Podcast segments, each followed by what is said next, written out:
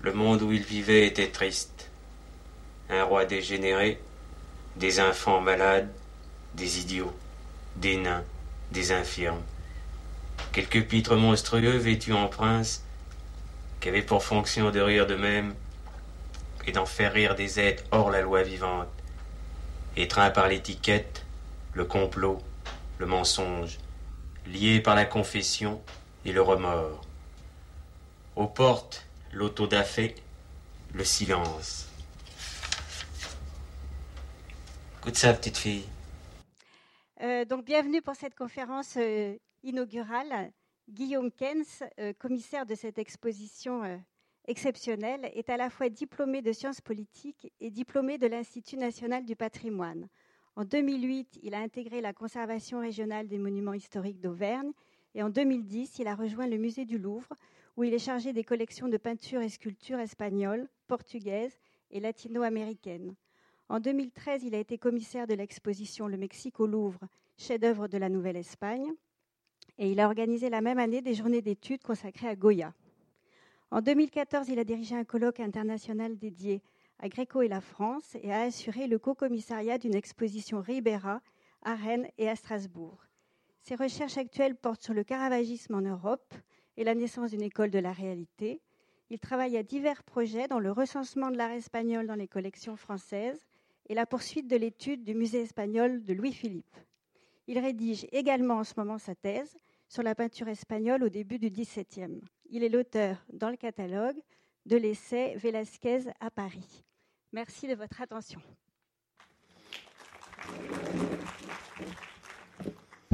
Bonjour.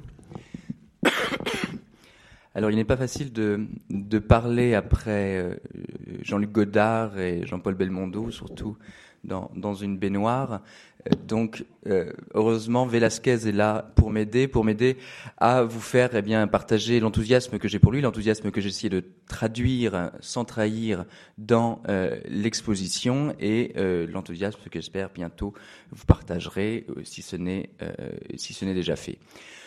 Donc le, le, titre de cette euh, conférence inaugurale, le mot est, bien grand, est Velasquez, l'épée et le pinceau, ou le pinceau et, l'épée. Euh, pourquoi? Parce que d'une certaine manière, cette, euh, cette dialectique chez Velasquez entre le pinceau, le métier de peintre et l'épée, l'attribut euh, de l'aristocrate, euh, l'attribut de la, de la gloire sociale est absolument central dans la vie de Velázquez et l'autoportrait que je vous que je vous montre, qui est présenté à l'exposition, qui est conservé au musée des Offices à, Florence, eh bien, très symptomatiquement, représente bien plus un aristocrate qu'un peintre. Vous voyez euh, l'artiste avec la large clé euh, d'argent des hauts fonctionnaires du, palais. Il était à partir de 1652 aposentador du palais, maréchal du palais. Il porte autour du cou une médaille d'or, peut-être celle que lui a offerte le pape Innocent X lors de son second voyage à Rome en 1650, et euh, avec des petites pointes de lumière qui, qui l'animent, évidemment, il porte à la ceinture l'épée, l'épée des aristocrates, ce qu'on appelle euh, en Espagne les hidalgos. Euh, a toujours prétendu être un hidalgo et c'est fort de ses euh, prétentions, de ses ambitions dont il avait les, moyens euh, évidemment, qu'il rejoindra un peu plus tard, nous en reparlerons, le prestigieux ordre des chevaliers de l'ordre de Santiago.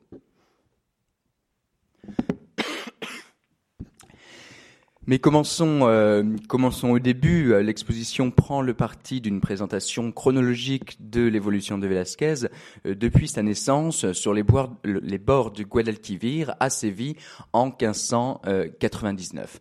Il faut bien comprendre ce qu'est alors Séville en 1599 et ce qu'est Séville pour Velázquez. Séville n'est pas simplement une ville charmante, active, bruyante, comme elle l'est aujourd'hui. Séville est l'une des villes les plus importantes euh, d'Europe. D'abord, démographiquement, c'est une ville extrêmement peuplée, peuplée d'une population cosmopolite. Il y a une communauté génoise, il y a une communauté de juifs portugais, il y a une communauté flamande, euh, il y a évidemment euh, toute une population d'esclaves venus d'Afrique. il y a, c'est une ville extrêmement marchande qui euh, est une sorte de port dans les terres relié à la mer par le Guadalquivir et qui lui permet ainsi d'être en contact avec l'ancien et le nouveau monde avec les ports d'Anvers, avec les ports de Gênes, avec euh, l'Afrique du Nord et avec évidemment tous les euh, territoires, tous les territoires espagnols en, en Amérique, en Amérique latine.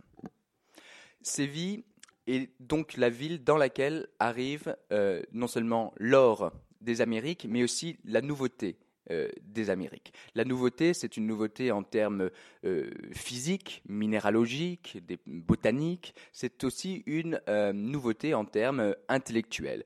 le, fait même que la ville soit cosmopolite permet un brassage d'idées, un brassage de culture, et Séville est, en plus d'être une place financière et une place commerciale importante, l'une des places intellectuelles les plus fameuses d'Europe. Et c'est ce climat qui a nourri Velasquez. C'est dans ce climat que euh, né Velázquez, et c'est dans ce climat extrêmement euh, ambitieux que les propres ambitions de Velázquez vont, euh, naître. Velázquez, donc né en 1599 et âgé de 11 ans, va rentrer dans un atelier de peintre. Il va choisir comme carrière, il va choisir où ses parents choisiront pour lui la carrière de peintre. Il ne faut pas forcément s'étonner de ce choix. Être peintre n'est pas un métier euh, honteux euh, au XVIIe siècle. Au contraire, il est en train de devenir euh, l'une des professions qui permet, je ne veux pas dire de changer de catégorie sociale, mais d'accéder à des classes hautes de, de la société. Car les peintres, depuis le Concile de Trente, sont beaucoup mieux valorisés par l'Église, ou du moins les images sont plus valorisé par l'Église, qui est le principal commanditaire, le tableau devient un enjeu et donc lorsqu'on est peintre, on va euh, peindre pour les puissants et ce que l'on va produire va être un objet d'admiration, un objet d'enjeu extrêmement important. Donc par le pinceau, l'artiste va pouvoir euh, eh fréquenter l'élite élite euh, ecclésiastique, je viens d'en parler, élite euh, aussi aristocratique, et l'œuvre que vous avez sous les yeux est un dessin de Francisco, de Francisco Pacheco, le maître de Velázquez, qui est un projet pour le plafond du palais euh, du duc d'Alcala, qui est le plus grand aristocrate euh, de Séville au euh, XVIIe siècle. Son palais s'appelle la Casa de Pilatos. voyez que le peintre, ici Pacheco à travers ce, dessin, le maître de Velázquez, par son art, eh bien, fréquente les grands de ce monde, fréquente le duc d'Alcala. Et c'est précisément dans le palais du duc d'Alcala que se tenaient ce qu'on appelle aujourd'hui des académies qui n'ont rien à voir avec des institutions extrêmement organisées, c'était plutôt euh, des sortes de réunions informelles où les plus brillants esprits de la ville se rencontraient et échangeaient euh, à propos des grands sujets euh, théologiques, littéraires, scientifiques. Tout cela était évidemment extrêmement, extrêmement mélangé au bon sens du terme, extrêmement, extrêmement inter, interconnecté. Eh bien, Velasquez, en tant qu'élève de, Pacheco, en tant que proche de Pacheco, lui-même sans doute a-t-il assisté à la tenue de ces tertulias, de ces, réunions, de ces académies euh, que euh, dirigeait euh, Pacheco. Pardon. Pacheco, en effet, est un très bon choix pour un maître ce n'est pas un artiste absolument euh, splendide, c'est un artiste un petit peu euh, médiocre serait méchant, disons un petit peu sage, un petit peu conventionnel, mais c'est un excellent pédagogue qui a l'intelligence des grands maîtres, c'est-à-dire de laisser faire leurs élèves quand ils sont doués euh, et particulièrement plus doués que, que lui. Pacheco est aussi un érudit qui, qui a une culture extrêmement solide, qui a des références humanistes extrêmement solides qu'il va pouvoir transmettre à Velázquez. Pacheco est également inspecteur pour le compte de la Sainte Inquisition, donc c'est une, personnalité extrêmement influente. Et de manière générale, c'est quelqu'un qui a des réseaux, c'est quelqu'un qui est extrêmement intégré dans la société de son temps et dans la société sévillane en particulier. Donc, rentrer dans l'atelier de Pacheco, c'est s'assurer un, bon départ dans la vie. Rentrer dans l'atelier de Pacheco, si on est son meilleur élève, c'est eh bien euh, se donner, mettre toutes les chances de son côté de lui succéder ou de bénéficier à son tour de euh, ses euh, réseaux. Velasquez n'est pas du tout ni l'aristocrate qu'il prétendait, ni euh, le, gamin des rues qu'on a voulu en faire. Euh, Velasquez est un fils de notaire. Euh, Velasquez appartient à la bourgeoisie moyenne ou moyenne aisée, possédante. Sa famille avait des maisons qu'elle louait à Séville, des terres agricoles à la campagne. Et euh, il avait d'ailleurs choisi non pas de prendre le nom de son père, son père s'appelait euh, Rodrigues de Silva, mais le nom, il était d'origine portugaise, mais le nom de sa mère, Velasquez. Euh, parce que précisément pour cette même question de s'intégrer dans un, dans un marché, de s'intégrer dans un, dans un tissu socio-économique, le nom de Velasquez à Séville était un nom connu, était un nom respecté, était un nom qui avait une réputation, et donc il ne faut pas s'étonner que Velasquez et choisi le nom de sa mère plutôt que le nom de son père, afin, là encore, de s'assurer euh, toutes les chances de, mettre toutes les chances de son côté. Le, sujet de ce dessin de Pacheco euh, est également en parfaite résonance avec la naissance de, des ambitions de, notre peintre. Il représente au centre euh, une figure de dos en pleine apothéose en train de monter aux cieux. Il s'agit d'Hercule, ancêtre légendaire du duc d'Alcala, dont on célèbre la gloire ici, gloire, vous le savez pour Hercule, qui est passé par euh, toute une série de travaux, en tout cas par des actions, par une approche dynamique et active de la vie.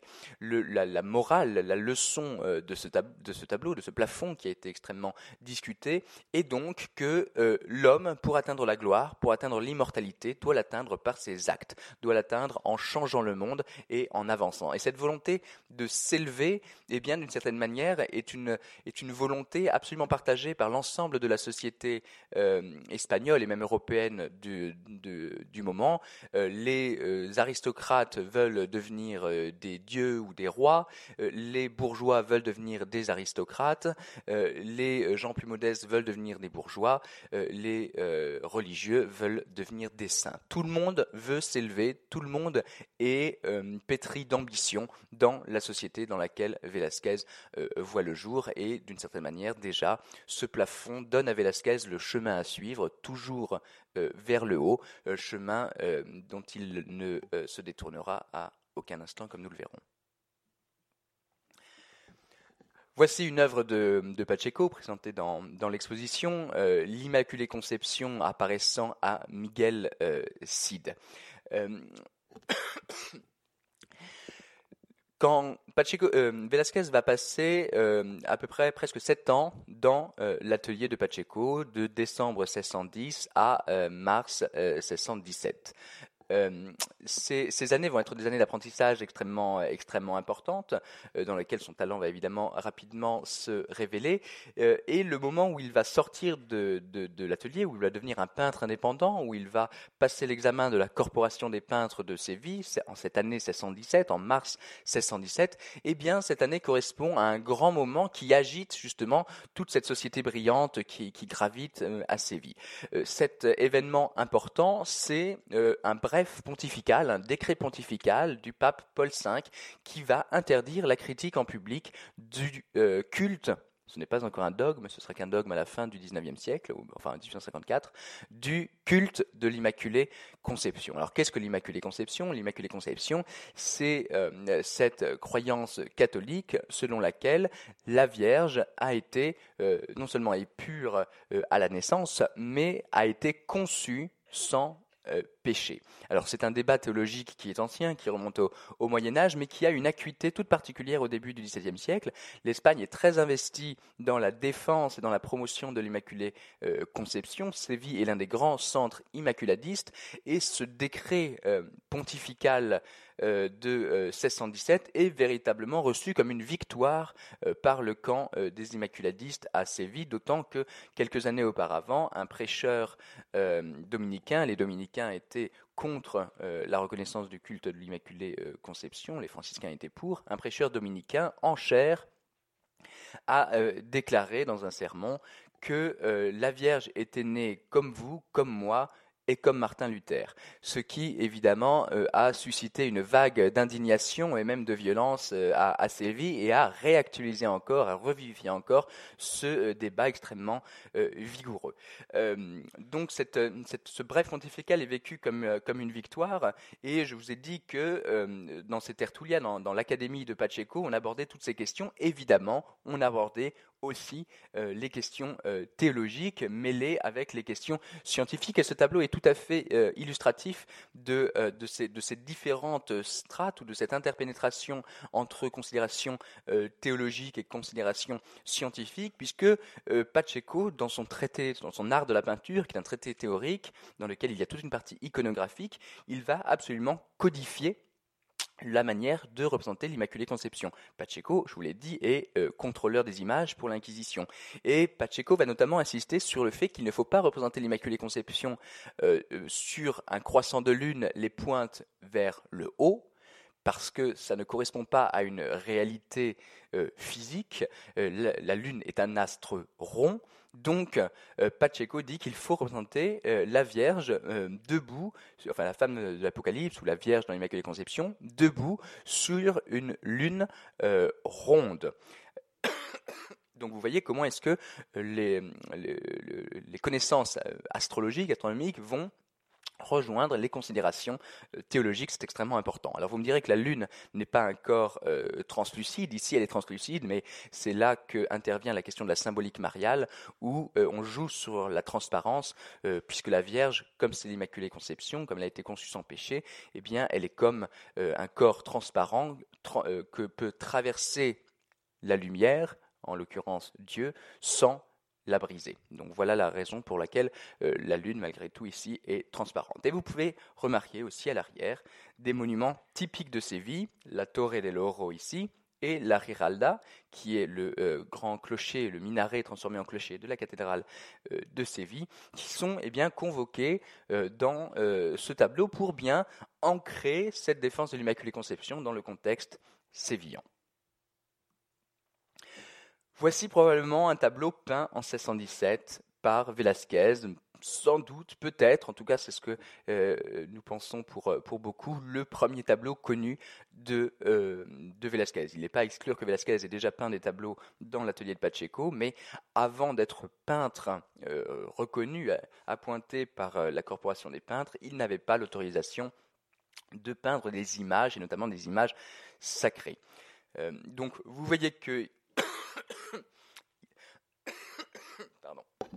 Vous voyez qu'il obéit euh, aux, prescriptions de euh, Pacheco. La Lune est bien une lune sphérique, mais en même temps, tout de suite, on est frappé par le plus grand naturalisme qui se dégage euh, de la peinture de Velázquez naturalisme qui se caractérise par une présence beaucoup plus directe, beaucoup plus immédiate, beaucoup plus tangible. On a l'impression que euh, du sang coule euh, dans les veines de la femme euh, qui est représentée sur sur cette lune. Donc d'emblée, techniquement, même si iconographiquement et visuellement Velázquez n'est pas d'une incroyable originalité, techniquement, il fait la différence dès euh, ses débuts sur ses contemporains et notamment sur son maître par une approche beaucoup plus directe, beaucoup plus franche, beaucoup plus puissante. Ce qui est intéressant, c'est qu'il y a une grande similitude euh, je vais faire des petits allers-retours, rassurez-vous, entre le visage de l'Immaculée Conception que nous venons de voir et un autre visage, celui de cette sainte juste, l'une des patronnes euh, très célèbres de Séville, ici peinte par euh, Pacheco. Alors mémorisez bien son, visage. Revoici le visage de l'Immaculée Conception. Euh, cette, cette, ressemblance est extrêmement intéressante parce que euh, on doit sans doute euh, conclure qu'il s'agit d'un même modèle à la base de l'un et l'autre tableau sous deux pinceaux différents, ici Velasquez, là Pacheco, et il est extrêmement tentant pour des questions logiques et aussi pour pour des questions d'âge de, de, la jeune fille représentée de reconnaître dans ces modèles la fille de Pacheco, Juana Pacheco, qui deviendra très bientôt, exactement en 1618, Madame Velasquez. Puisque Pacheco, s'il est bon pédagogue, il, est aussi un homme extrêmement intelligent et il prend soin d'attacher eh bien l'avenir de son brillant élève à sa propre famille en lui faisant épouser, donc très jeune, puisque les, les, époux sont, sont, promis dès l'âge de 16 ans et euh, s'épouse Velasquez à, à, à 19 ans. Et, euh, et, ainsi, pour Velasquez, c'est euh, eh bien l'assurance de bénéficier euh, de tout le pouvoir de Pacheco sur la scène sévillane. Et Pacheco, à travers Velasquez, eh bien rentre dans rentre dans la gloire de Velasquez. Et si Velasquez n'était jamais rentré dans l'atelier de Pacheco, il y a peu de chances que l'on parle encore beaucoup aujourd'hui de Francisco Pacheco. Quelques années plus tard, 1619, euh, sans doute, une autre Immaculée Conception, peinte par euh, Velasquez euh, également pour le Carmel de Séville, Immaculée Conception conservée à Londres, et on voit à quel point le peintre évolue vite. On voit à quel point, eh bien, la leçon naturaliste de Velasquez prend encore plus d'ampleur, et comparée à l'autre Immaculée Conception que nous, que nous venons de voir, ici, on a d'abord l'impression d'assister à l'apparition d'une femme en chair et en os euh, qui euh, descend ou qui monte d'ailleurs, c'est difficile à, déterminer, euh, sur, sur, cette, sur cette lune entourée de, de nuages. C'est une commande extrêmement importante parce que c'est sans doute la première commande très importante de Velázquez. le Carmel est un, ordre euh, extrêmement euh, extrêmement puissant, extrêmement ancien et euh, qui revendique non seulement son ancienneté mais sa primauté dans le combat pour la défense de l'Immaculée Conception. le Carmel prétend avoir été fondé par le prophète Élie lui-même et prétend que la vision qu'Élie a eue de nuages eh bien annonce la vision, annonce l'apparition de l'Immaculée Conception, annonce d'abord la, vision de Saint Jean à Patmos avec la femme de l'Apocalypse qui est iconographiquement assimilé à, euh, au, dogme, au culte de l'Immaculée Conception. C'est euh, très certainement la raison de l'insistance, de la forte présence, euh, là aussi très plastique, des nuages dans, ce tableau qui donc insiste sur le lien avec l'ordre du Carmel. Mais ce qui est également extrêmement intéressant dans ce tableau, c'est les moyens plastiques du naturalisme de euh, Velasquez. En effet, euh, dans l'atelier de Pacheco, Velasquez euh, s'était évidemment formé à la peinture, mais dans à certaines autres pratiques qui conditionnent très largement son approche de la forme et son approche du métier de peintre. là, plus, euh, l'élément le plus, le plus saillant, le plus fondamental, c'est la polychromie des sculptures. En effet, la tradition espagnole de sculpture est une sculpture de bois, de taille, euh, qui, dont la polychromie est le monopole absolu des peintres, et il y avait beaucoup de procès de peintres qui entendaient faire respecter leur euh, monopole. Les sculpteurs n'avaient le droit que de tailler euh, le bois et euh, parfois de préparer, de, poser la préparation. Euh, cette œuvre que vous avez sous les yeux, qui est présentée à l'exposition, est une œuvre de Juan Martinez Montañez, qui date des environs de 1608-1609. Et on sait, parce qu'on a le contrat, qu'elle a été polychromée par Pacheco. Et par ailleurs, Martinez Montañez était extrêmement souvent allié à euh, Pacheco dans, euh, dans les contrats, ils travaillaient ensemble. Évidemment, Pacheco est un artiste à la tête d'un grand atelier, il n'allait pas polychromer toutes les sculptures, c'est d'ailleurs une tâche qui n'est pas d'une complexité euh, extrême, et sans doute faut-il comprendre que les apprentis de, de Pacheco travaillaient à ce travail, travaillaient pardon, à ces à cette polychromie. Et Velasquez, comme d'autres, pas pour cette sculpture, pour des questions euh, de, chronologie, puisqu'il n'arrive qu'à la fin de l'année 1610 dans l'atelier de Pacheco, euh, Velasquez, lui aussi, a très certainement dû s'essayer à la polychromie, et donc, eh bien, euh, d'une certaine manière, développer une conception, une approche euh, extrêmement tridimensionnelle de la forme, qui se sent tout à fait, lorsque l'on étudie sa peinture, lorsque l'on voit comment est-ce qu'il pose les lumières, et lorsqu'on voit surtout comment est-ce qu'il traite les draper avec ces formes de cassure ici, avec ces creux extrêmement profonds qui paraissent beaucoup plus l'œuvre d'un ciseau à bois que d'un pinceau.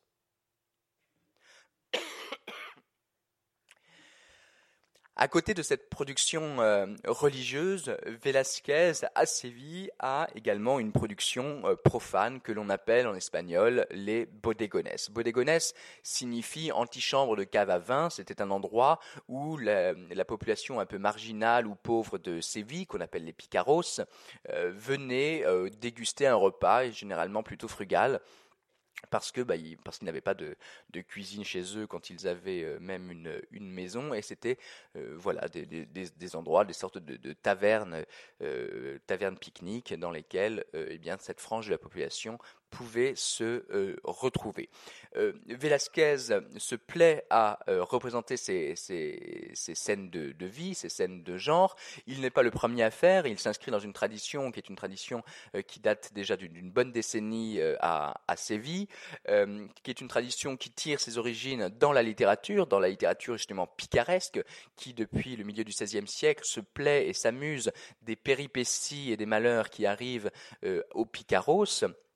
Euh, une littérature évidemment qui ne, s'adresse pas, tout comme ces tableaux, aux picaros eux-mêmes, aux pauvres eux-mêmes, c'est plutôt euh, une littérature faite pour les classes lettrées et les classes euh, aisées. Donc il ne faut pas qu'il y ait de malentendus lorsque l'on regarde une œuvre comme cela. Elle représente les couches basses de la population, mais ne s'adresse pas à elles, s'adresse au contraire à des gens très fortunés, très aisés, qui leur lançant un avertissement euh, moral sur euh, eh les, dérives des, mauvaises vies et euh, la, faible condition dans laquelle on peut se retrouver si on ne fait pas attention à gérer ses tempéraments et ses appétits.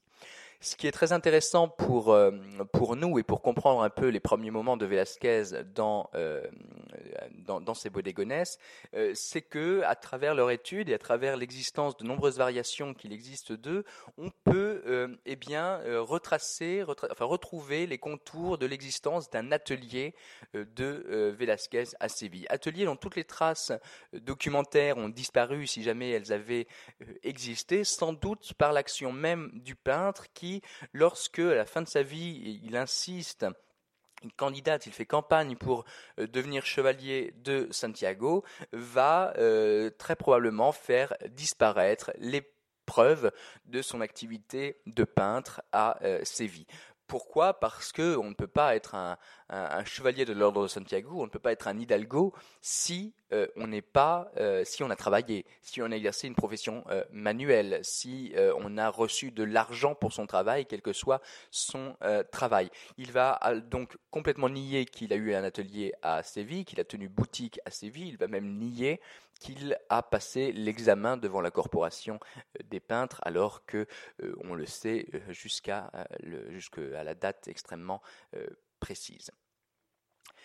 Ce tableau est ainsi un tableau euh, peint par Velázquez, très probablement avec l'aide d'un euh, collaborateur. Là, vous voyez je pense que vous pouvez le sentir, que la figure de gauche, le, vieil homme, est euh, plus faible de facture que les deux autres personnages, et il ne faut pas s'en étonner puisque l'on connaît euh, onze variations autour euh, de, ce, tableau, enfin de, ce type de composition, de ces attablés à trois, à trois personnages, et on connaît aussi eh bien, cette tête euh, attribuée à Velázquez, conservée à l'Ermitage, euh, cette tête qui semble être un prototype justement peint par l'artiste à destination de ses collaborateurs pour dupliquer ses productions et pour fabriquer des variantes, des répliques avec variantes et des variations d'après euh, ces œuvres qui ont énormément de succès, ainsi que l'attestent les copies qui sont euh, les copies, les répliques, autographes, partiellement autographes qui sont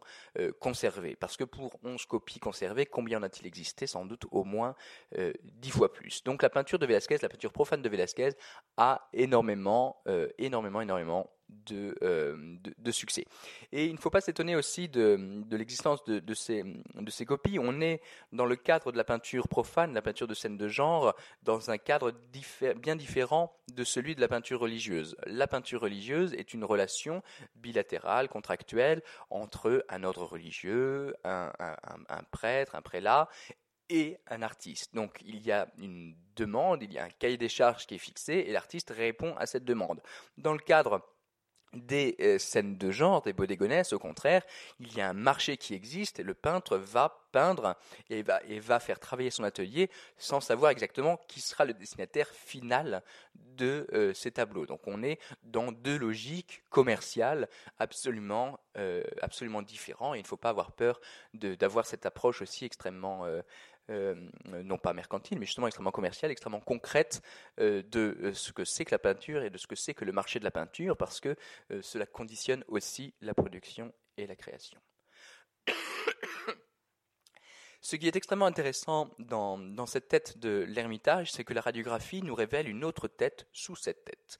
Et cette autre tête correspond au personnage central de cet autre tableau euh, euh, qui est conservé à, Berlin, un tableau un, un peu problématique euh, d'attribution. On en connaît cinq version et la version de Berlin est la meilleure version, donc généralement considérée euh, de euh, Velasquez euh, lui-même. On est ici en plein dans une dans une scène picaresque, une scène de taverne avec ce concert qui a l'air assez tonitruant et sans doute peu mélodieux. Le personnage au fond euh, donc le, personnage du milieu est un, est un aveugle et c'est pourquoi il a les, il a les yeux euh, portés en, portés en, l'air, qui regarde, qui regarde vers le, qui regarde vers le haut.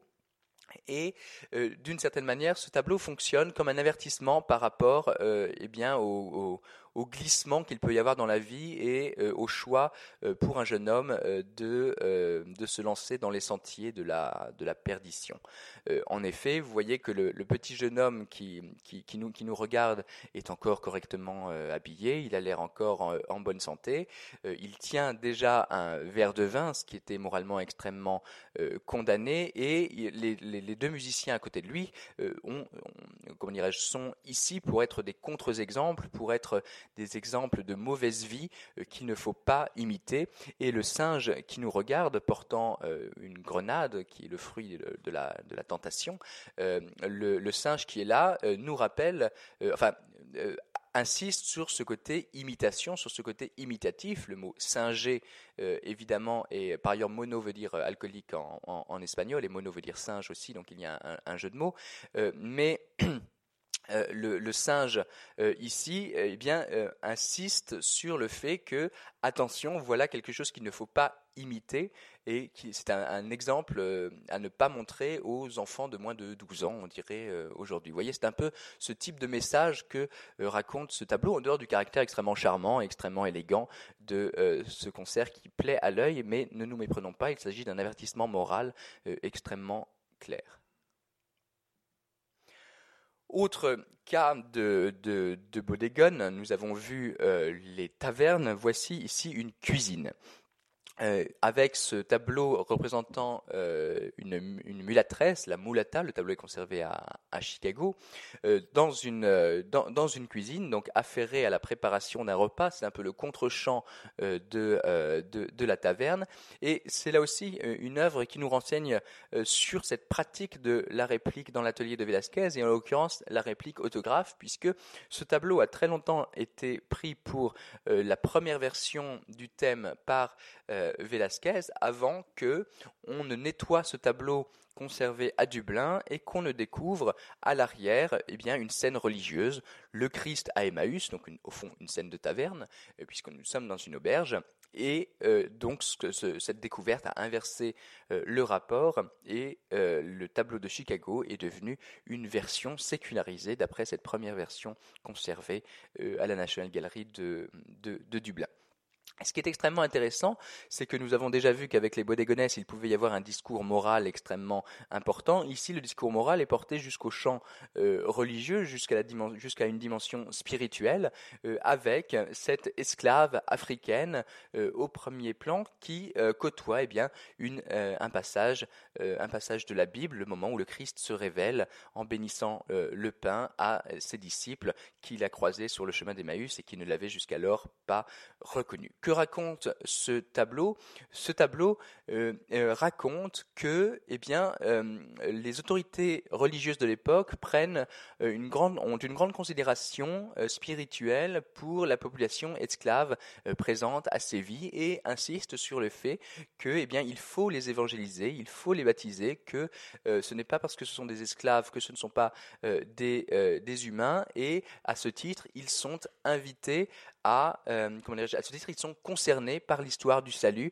et ils sont concernés par le message du Christ. Donc cette euh, lumière qui, euh, qui, caresse la joue de cette, de cette mulatresse ici et qui vient de l'arrière-plan biblique symbolise ainsi la lumière de la grâce qui euh, vient, euh, comment dirais-je, toucher jusqu'aux populations les plus basses, les moins considérées, jusqu'aux lieux euh, les plus humbles et les plus sordides, renouant ou rappelant d'une certaine manière une idée largement partagée dans la société espagnole de l'époque et parfaitement explicitée par Sainte Thérèse d'Avila, grande sainte espagnole du XVIe siècle canonisée au début du XVIIe siècle, Sainte Thérèse euh, d'Avila, qui dit que Dieu se promène parmi les casseroles. Donc euh, là, on a la démonstration visuelle. Dieu est partout et euh, Sainte Thérèse insiste, Dieu se promène parmi les casseroles. Eh bien, ici, nous avons la mise en image de, de cette citation de Sainte Thérèse d'Avila. Et donc, vous voyez que la, nature morte, le bodégone, devient un bodégone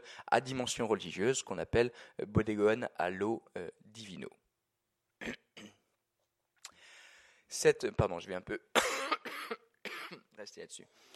Cette, euh, cette, peinture euh, naturaliste, extrêmement euh, de, de, sujets populaires et aussi extrêmement plastique, avec cet usage cru de la lumière qui découpe les formes et qui, sans forcément être d'une violence absolue et d'une efficacité visuelle très forte, c'est une peinture qui a un impact immédiat euh, sur l'œil. Euh, on a longtemps voulu reconnaître dans cette peinture l'influence de la peinture de Caravage, l'influence de Caravage et l'influence du caravagisme. En fait, les recherches les plus récentes euh, tendent à infirmer complètement cette hypothèse.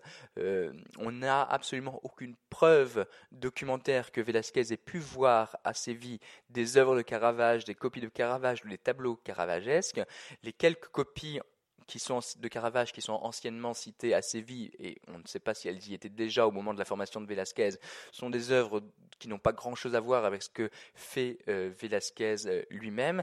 Et par ailleurs, Velázquez, dans la tradition espagnole, dans le, naturalisme espagnol qui se développe depuis la fin du XVIe siècle, dans la peinture flamande de euh, nature morte qu'il peut aussi découvrir, ou de scènes de marché, avait tous les ingrédients pour arriver à ce type de solutions euh, formelles et plastiques. Ainsi, euh, nous sommes de plus en plus nombreux à proposer de distinguer euh, l'influence de la peinture de Caravage, ou plus exactement l'influence de la peinture caravagesque sur Velázquez de cette première phase naturaliste, qui est une sorte de cheminement parallèle à ce que fait Caravage en Italie sur le sol ibérique. En effet, euh, si le caravagisme arrive dans la peinture de Velázquez, il arrivera plus tard et euh, principalement au moment où le peintre euh, tentera pour la première fois d'accéder au roi en faisant un séjour en Castille, à la cour, pour réussir à proposer de faire le portrait de Philippe IV, un roi qu'on dit amateur de peinture, et euh, Velázquez avait toutes ses chances. Ce premier voyage, malheureusement, se solde par un échec, il n'arrive pas à accéder au roi, néanmoins, il peut découvrir la peinture qui est à la mode, la peinture qui plaît à la cour. Et cette peinture, euh, c'est euh, notamment euh, la peinture caravagesque venue d'Italie. Je vous montre ici le merveilleux Saint Jean-Baptiste de Bartolomeo Cavarozzi, l'un des plus poétiques caravagesques italiens. Cavarozzi fait un séjour en Espagne entre 1617 et 1619 peint pour Tolède ce tableau qui depuis est toujours conservé à Tolède, à la cathédrale de Tolède, et que Velázquez très certainement a pu voir. En tout cas, un autre peintre espagnol très ennuyeux, euh, Bartolomé González, très sage, très archaïque, eh bien, euh, dans ce tableau du musée de Budapest, semble avoir une sorte de, sursaut euh, d'éclair de, de, génie artistique, d'éclair stylistique, et réagit par ce tableau d'un caravagisme inédit chez lui à cette nouvelle peinture présente à Madrid, euh, donc sur ce même thème de euh, Saint Jean-Baptiste. Le tableau est daté de 1621, c'est-à-dire un an avant les premiers contacts de Velázquez avec la Castille, et voici que en 1622, Velázquez tente euh, sa chance à la cour, va en, en Castille, découvre cette nouvelle peinture, visite à mon avis Tolède et eh bien, réagit à son tour à, cette, euh, à ce caravagisme extrêmement élégant qui n'a pas l'effet euh, violent que la peinture de Caravage peut avoir parce que le caravagisme passe par des vecteurs qui sont des vecteurs élégants, poétiques, mélodiques, qui sont euh, le vecteur de Cavarozzi. Un autre tableau, sans doute, partage cette même itinéraire et je vous propose de faire cette fois-ci le chemin à l'envers. C'est ce tableau de Velázquez représentant Saint-Pierre pénitent. Observez la formule, les jambes croisées et euh, les mains enserrées euh, autour euh, sur, le, sur le genou, eh bien cette formule dérive directement d'un autre caravagesque euh, espagnol, cette fois, qui est allé se former en Italie entre 1605 et 1610, qui lui aussi est actif à Tolède. Ce tableau était aussi conservé à Tolède. Euh, donc, comme dans le cas du Saint-Jean-Baptiste, Velázquez est certainement passé à Tolède, il a certainement vu ce tableau. Euh, Maïno aussi est un caravagesque élégant, poétique, mélodique, pas du tout un caravagesque violent euh, comme, enfin, pas du tout un violent comme, comme Caravage lui-même a pu l'être il est bien plus proche d'un Caravagisme à la Gentileschi ou à la Saraceni que de Caravage lui-même. Et eh bien, c'est lui qui va être le vecteur euh, du Caravagisme dans la peinture de, euh, Velázquez. Et euh, la formule que Maino invente avec ses mains eh bien, dérive d'une formule de Caravage lui-même. Le tableau est malheureusement aujourd'hui perdu. il s'agit de la première version du Saint Matthieu et l'Ange peint par Caravage à Saint-Louis pour Saint-Louis des Français et que Maino a évidemment pu connaître euh, dans la collection Giustiniani euh, à Rome entre 1605 et 1610.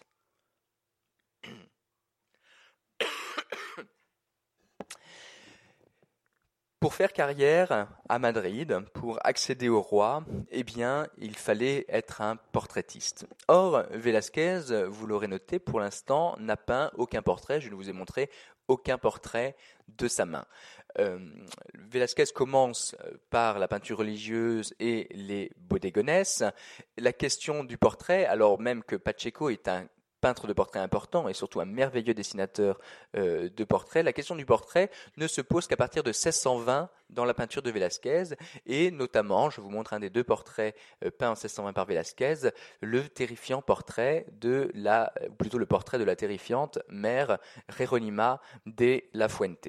Une femme de caractère, comme vous pouvez en juger, euh, qui euh, est une religieuse de Tolède, qui débarque à Séville à l'âge de 66 ans bien décidé, armé de son crucifix et de sa Bible, bien décidé à aller fonder le premier couvent féminin du Nouveau Monde euh, et euh, de prendre le bateau à Cadix après quelques mois passés à Séville, eh bien pour les Philippines, pour Manille, où elle allait fonder euh, un couvent de Clarisse.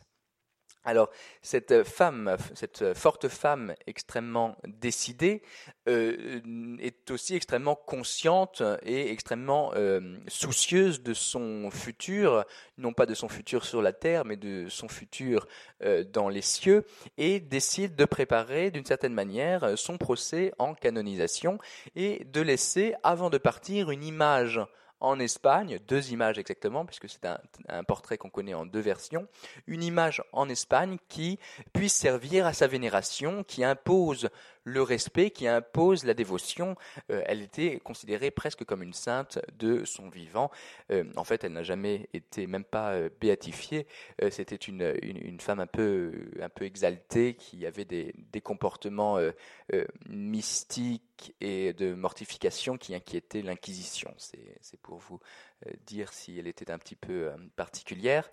Et, mais en tout cas, elle a permis euh, à Velázquez de réaliser euh, ce euh, chef-d'œuvre absolu qui imite justement le portrait, pardon, qui imite justement les images de saintes avec, eh bien, ce, ce, phylactère qui sort presque de la bouche de la sainte, avec écrit dessus "Je serai satisfaite tant qu'il sera glorifié.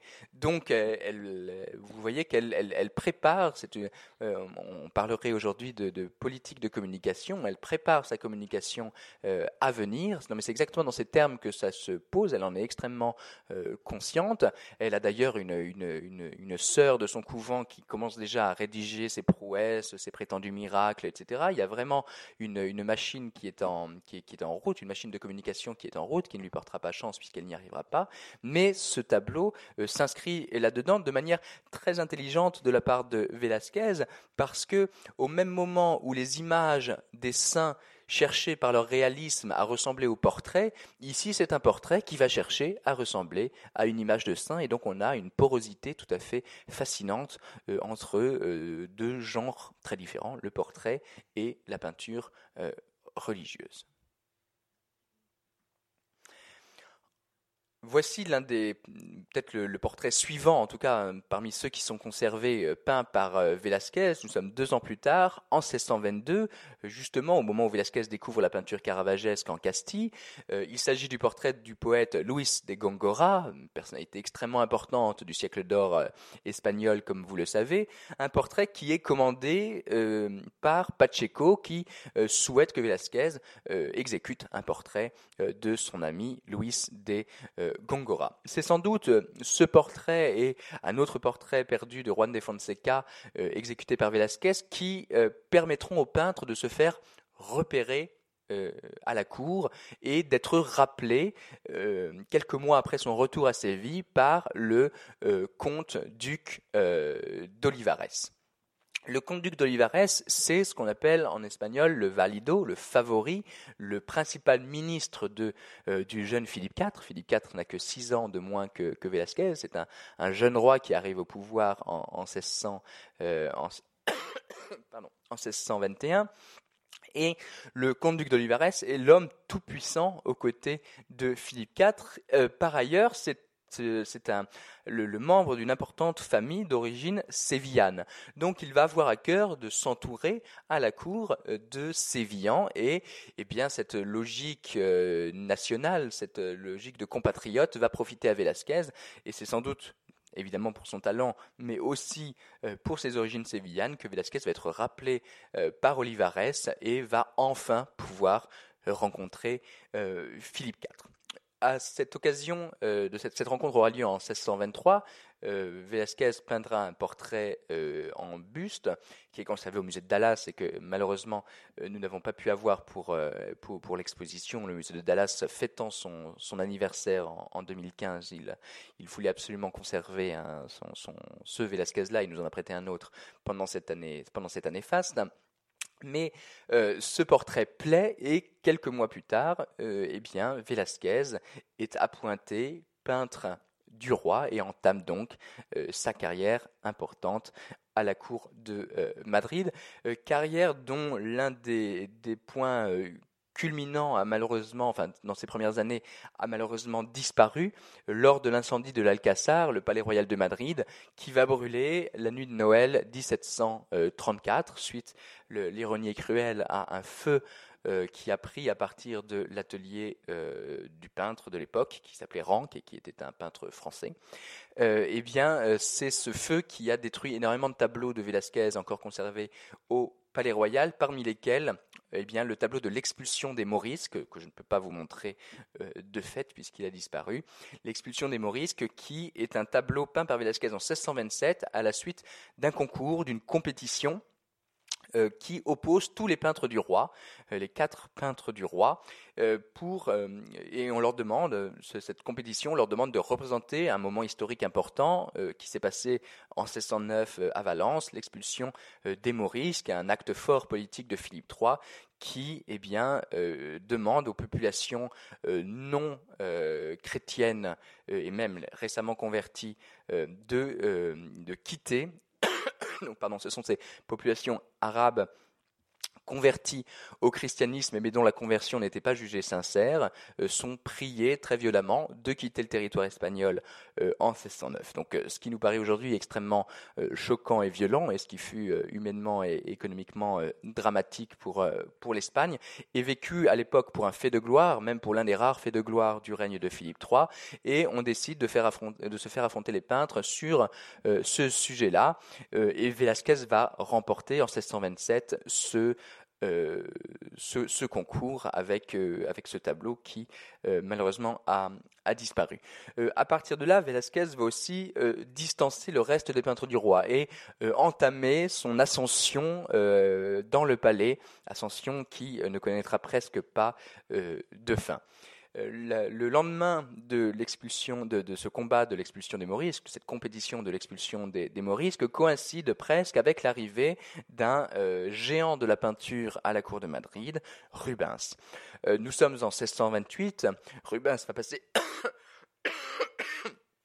Pardon, je suis Rubens va passer deux ans presque à la cour de Madrid, en 1628-1629, et dit-on, il va euh, beaucoup euh, rencontrer Velázquez, Pacheco, mais Pacheco n'est pas forcément très neutre, nous dit même que euh, Velázquez sera le seul peintre avec lequel eh Rubens acceptera de parler et passera du temps. Pour Velázquez, en tout cas, Rubens est un double modèle. Il est à, la fois un modèle artistique, c'est un artiste que les cours s'arrachent, mais il est aussi un modèle social. Euh, Rubens a été anobli, euh, Rubens exécute des missions diplomatiques, il est là pour une mission diplomatique euh, d'ailleurs.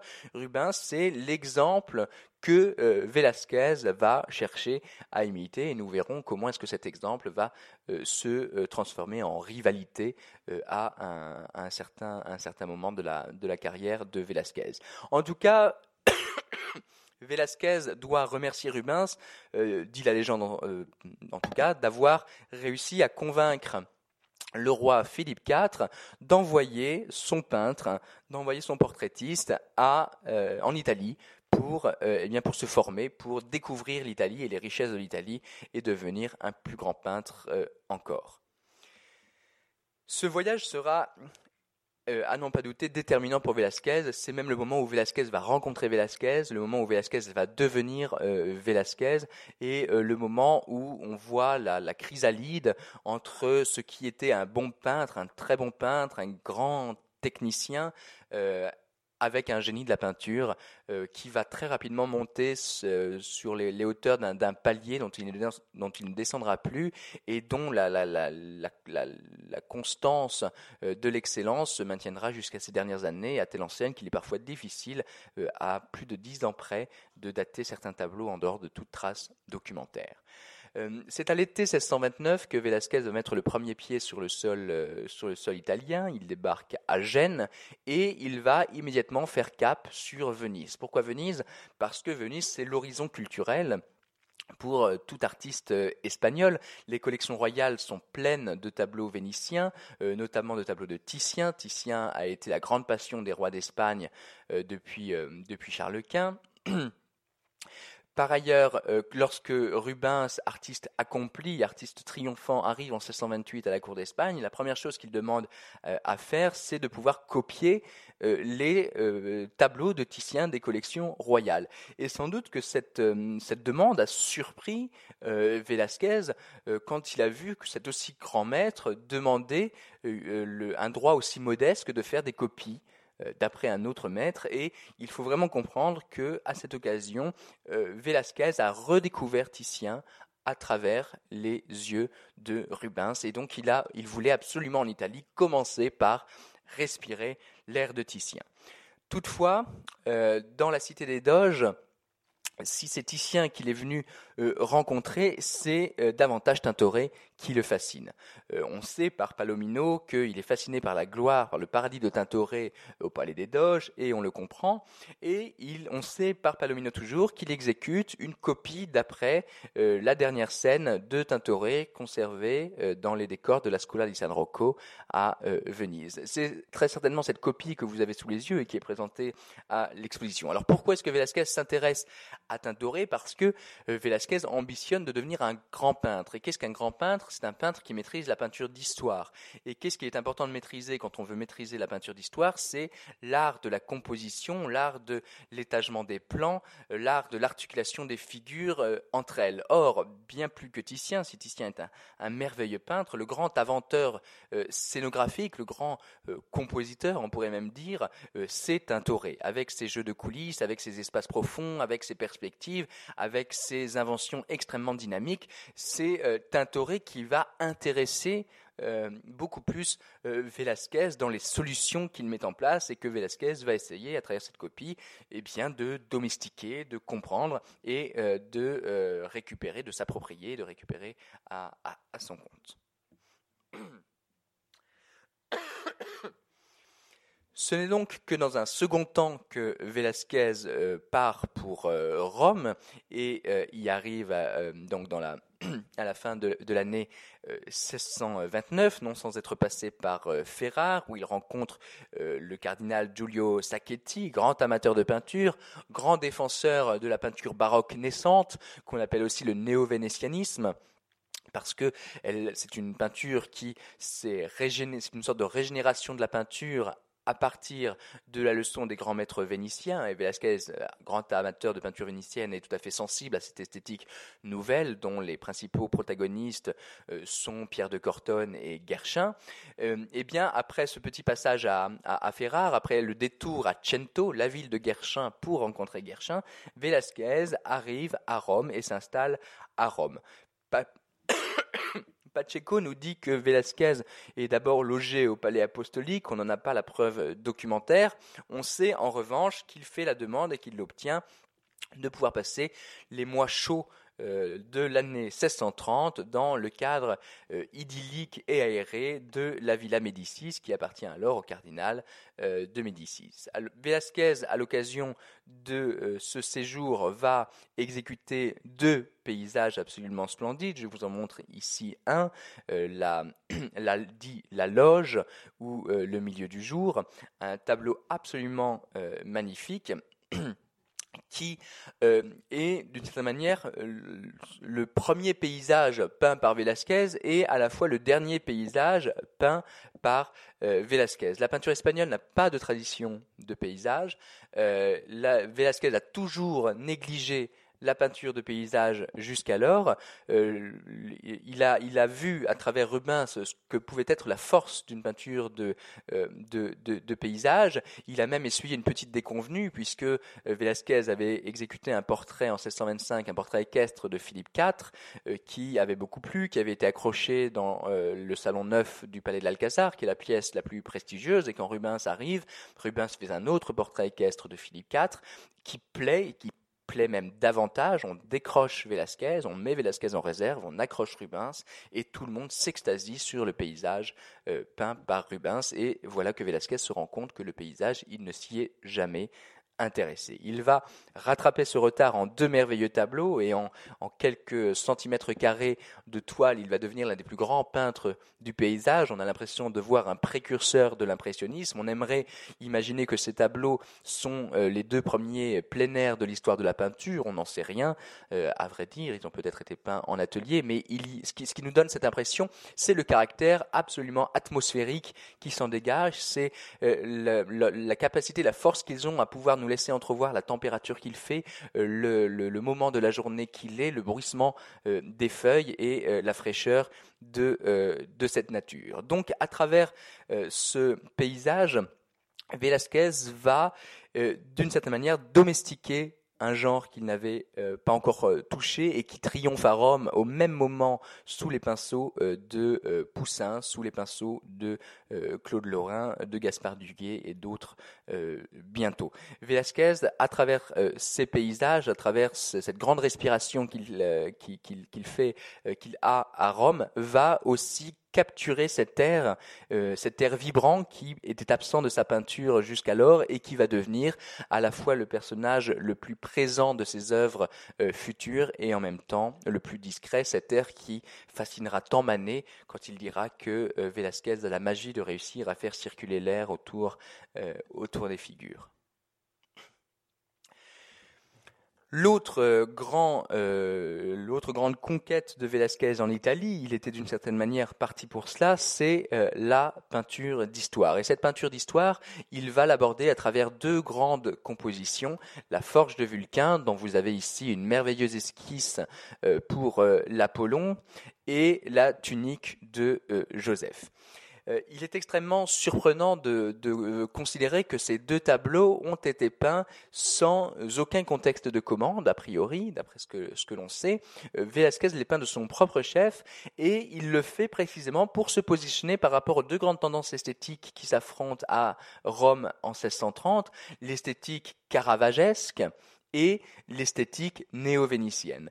La forge, d'une certaine manière, va répondre à l'esthétique caravagesque. Si vous avez la vocation de Saint Matthieu de Caravage en tête, euh, vous vous souvenez, c'est le Christ qui pénètre dans une taverne et qui euh, délivre la bonne nouvelle, qui appelle euh, Saint Matthieu a sa vocation et autour de la table de la taverne, nous assistons à un catalogue de réactions ou de non-réactions des acolytes de Saint Matthieu. Eh bien, euh, euh, comment dirais-je, formellement, narrativement, ce tableau fonctionne de la même manière. Apollon pénètre dans la forge de Vulcain, annonce une nouvelle plutôt mauvaise, l'infidélité de Vénus, et on assiste à un catalogue de réactions de la part euh, de euh, Vulcain et de ses euh, trois cyclopes, des trois cyclopes qui l'accompagnent. Cyclopes qui sont rendus là avec une très grande subtilité par Velasquez, puisque Velasquez euh, veut, euh, est absolument scrupuleux par rapport aux sources, en l'occurrence par rapport à Ovide, mais est encore plus scrupuleux par rapport à la nature. Et pour lui, il était hors de question de représenter un cyclope avec euh, un seul œil au milieu de la face, donc il choisit de représenter les trois cyclopes de profil, ce qui ne laisse qu'un œil visible et ce qui le rend absolument euh, inattaquable. On, on, ne sait pas quelle a été la formation de Velasquez, mais il ne faut pas oublier que les jésuites euh, sont un ordre extrêmement important et c'est une, solution tout à fait, euh, tout à fait jésuite en, l'occurrence. Ce tableau répond à cet autre tableau, qui, à la fois dans le format, dans le nombre de personnages, dans la thématique aussi, celui d'une nouvelle délivrée et d'une réaction, eh bien, euh, répond en tout point à à la forge de Vulcain. On est passé du registre euh, profane euh, au registre sacré.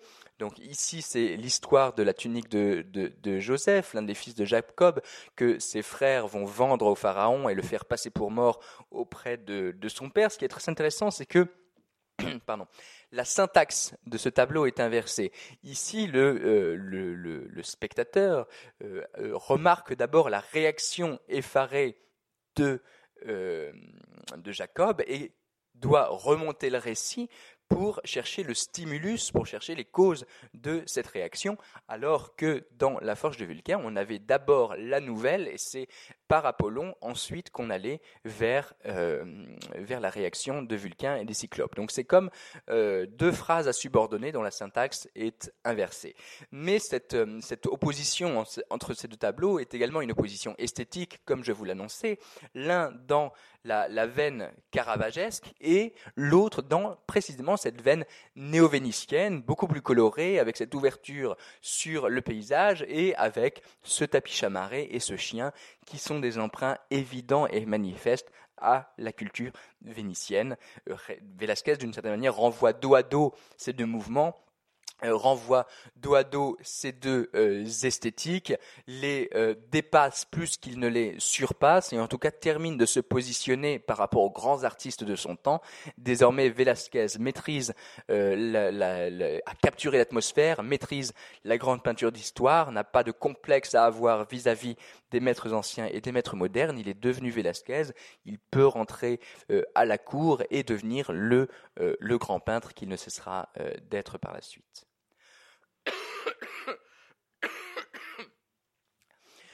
En 1631, donc, Velázquez refait son apparition à la cour. La situation a changé en bien puisqu'il y a un héritier mâle, ce qui est toujours le grand enjeu, le grand enjeu, pardon, des cours euh, européennes, d'avoir un héritier mâle. Ici, en la personne de Balthazar Carlos.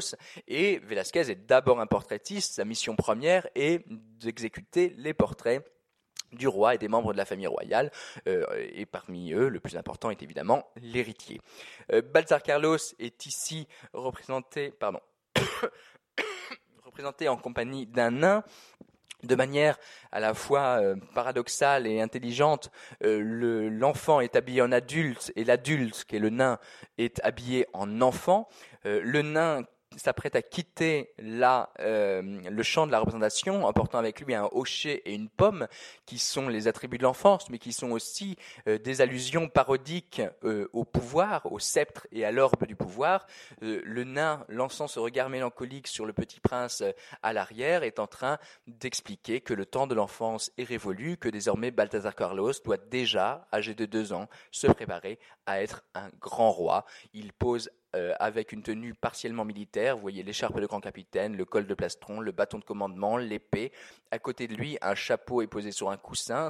Le, chapeau est le euh, symbole de, euh, de juridiction quand l'épée est le symbole de protection du, royaume et quand le bâton de commandement est le symbole de grand chef militaire. Donc le portrait de Balthazar Carlos annonce déjà les portraits à venir d'un grand roi cette, naissance et cette décennie 1630 euh, correspondent, euh, à n'en pas douter, à l'apogée de euh, la monarchie espagnole et à l'apogée du règne de Philippe IV. Cet apogée va avoir un, une traduction monumentale, euh, le palais du Buen euh, Retiro, euh, ce qui veut dire littéralement bonne retraite, un palais, donc une résidence au champ, en bordure de Madrid, qui est actuellement derrière l'emplacement de l'actuel musée du, Prado. Il y a d'ailleurs encore un grand parc qui s'appelle le parc du, Retiro, c'est ce parcellaire-là. Et ce palais entend à la fois euh, offrir une résidence de loisirs euh, à Philippe IV, incarner monumentalement la gloire de Philippe IV et être l'écrin du triomphe et des célébrations euh, monarchiques dont alors on pensait qu'elles ne s'arrêteraient pas. Nous avons, pardon pour la, mauvaise qualité euh, de, cette photo, nous avons ici euh, une représentation de l'enfant sur son cheval en pleine leçon d'équitation dans le cadre du euh, palais du, du Buen Retiro. C'est un tableau qui est en collection particulière. Et à l'arrière, on observe la présence du euh, roi et euh, de la reine. Euh, j'insiste sur, sur, ce tableau et sur sa construction spatiale parce qu'on y reviendra lorsque nous parlerons d'une autre œuvre, Les Ménines. ce tableau est une forme de proclamation visuelle de l'infant Balthazar Carlos comme héritier de la dynastie des Habsbourg d'Espagne. le futur roi est représenté au premier plan il y a le comte-duc d'Olivares qui euh, lui passe, qui lui fait passer euh, une lance comme une passation de relais, qui le désigne comme euh, bien l'héritier et le futur grand roi d'Espagne, et il y a la présence à la fois bienveillante et du, roi et de la reine qui d'une certaine manière atteste, qui d'une certaine manière confirme eh cette continuité et cette légitimité dynastique. Donc c'est un tableau qui n'est pas une tranche de vie euh, de la vie palatiale, mais qui est un tableau dynastique, un tableau politique extrêmement euh, important. Autre tableau qui est un tableau euh, politique, c'est le portrait équestre de Balthazar euh, Carlos. Portrait équestre qui était le point d'orgue euh, du palais du Buen Retiro, dont la salle la plus importante, le salon des royaumes, celui qui abritait toutes les grandes victoires de Philippe IV, qu'avait peintes par les, des, artistes espagnols contemporains de Velázquez et par Velázquez lui-même, qui, comme vous le savez, exécute pour cette salle le grand tableau des lances du, musée du Prado, la reddition de, de Breda, eh bien ces batailles étaient euh, encadrées par des portraits euh, de Balthazar Carlos, de ses parents et de ses grands-parents. Et le portrait de Balthazar Carlos était accroché au-dessus euh, d'une porte. Il, faut donc, il était donc fait pour être vu euh, légèrement euh, de bas en haut. Et vous voyez que l'élan de ce, de ce cheval ou de ce, de ce gros poney, l'élan de, de, de, sa monture, eh bien, eh bien, annonce l'avenir de, de la dynastie, annonce le chef militaire vaillant, annonce les victoires à suivre et qui viendraient compléter eh bien, euh, les victoires déjà célébrées dans le Salon des Royaumes. C'était euh, malheureusement, sans compter euh, le, décès tragique de cet enfant Balthazar Carlos, qui, pense-t-on, se refroidit à Saragosse, mais le mal était plus sérieux que cela? On parle d'appendicite, à vrai dire, on ne sait pas exactement de quoi il est mort. En tout cas, il est mort en 1646 à Saragosse alors qu'il effectuait avec son père une visite politique. Et c'est la mort de, de l'enfant qui avait déjà été précédée deux ans plus tôt par la mort de la reine Isabelle de Bourbon, hein, la fille de pardon, la sœur de Louis XIII, ah, pardon, Anne de, Anne de Bourbon, la sœur de, non, Isabelle de Bourbon, je suis fatigué, la sœur de Louis XIII, euh, le décès donc de, de, la première épouse de, de Philippe IV, euh, deux ans plus tôt en 1644, et en 1643, le renvoi du comte-duc euh, d'Olivares en raison euh, de grandes insatisfactions qui grondaient parmi les grands d'Espagne euh, à la cour. À partir des années 1640, le déclin de l'Espagne est, est, est, entamé et la, le, la mort du, prince, la mort de l'espoir de, la monarchie en 1646 sera un coup extrêmement dur euh, porté euh, euh, à, la famille royale et au roi en, particulier. Cette année correspond aussi, enfin ces années pardon correspondent aussi à l'apogée de Velázquez en tant que peintre. Euh, je vous ai dit qu'il avait été recruté comme portraitiste. C'est comme portraitiste qu'il est, qu'il a longtemps été euh, le plus connu. C'est comme portraitiste tout de même qu'il apporte le plus à l'histoire euh, de la peinture.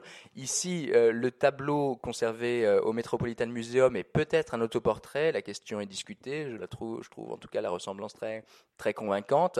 C'est aussi le, même visage que celui qu'on retrouve à l'extrême droite de la réédition de, de Breda alors Velázquez a-t-il ou non inséré son autoportrait dans, ce tableau? La, question là encore reste, reste ouverte.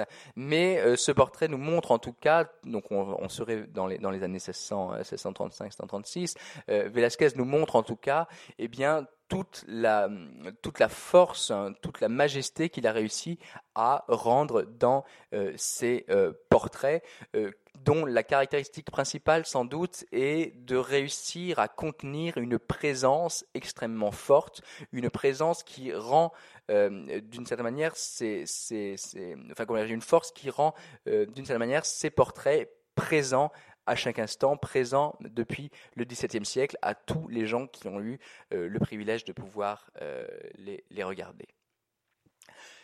Euh, ce renouvellement du genre du portrait, cette régénération euh, du genre du portrait après les dernières décennies euh, d'une tradition essoufflée à la cour, de portraits extrêmement ennuyeux, froids, qui de plus en plus devenaient des, posters ou des images et représentaient de moins en moins le, les, les, les, les, personnes elles-mêmes, eh bien, Velázquez va réussir à le renouveler grâce notamment à justement à sa capture de l'atmosphère qu'il réussit à partir de Rome et à l'air qu'il réussit à faire entrer dans ses tableaux et qui, euh, comme je vous l'ai déjà dit, attend euh, Manet. On le voit ici avec le Pablo de Valladolid du musée du Prado, le tableau devant lequel Manet est tombé en, en pamoison, un tableau dans lequel l'espace n'est nulle part, mais en même temps l'espace est partout, euh, un tableau Euh, aussi qui est d'une grande audace, d'une grande liberté, liberté que le sujet permet. Évidemment, Velázquez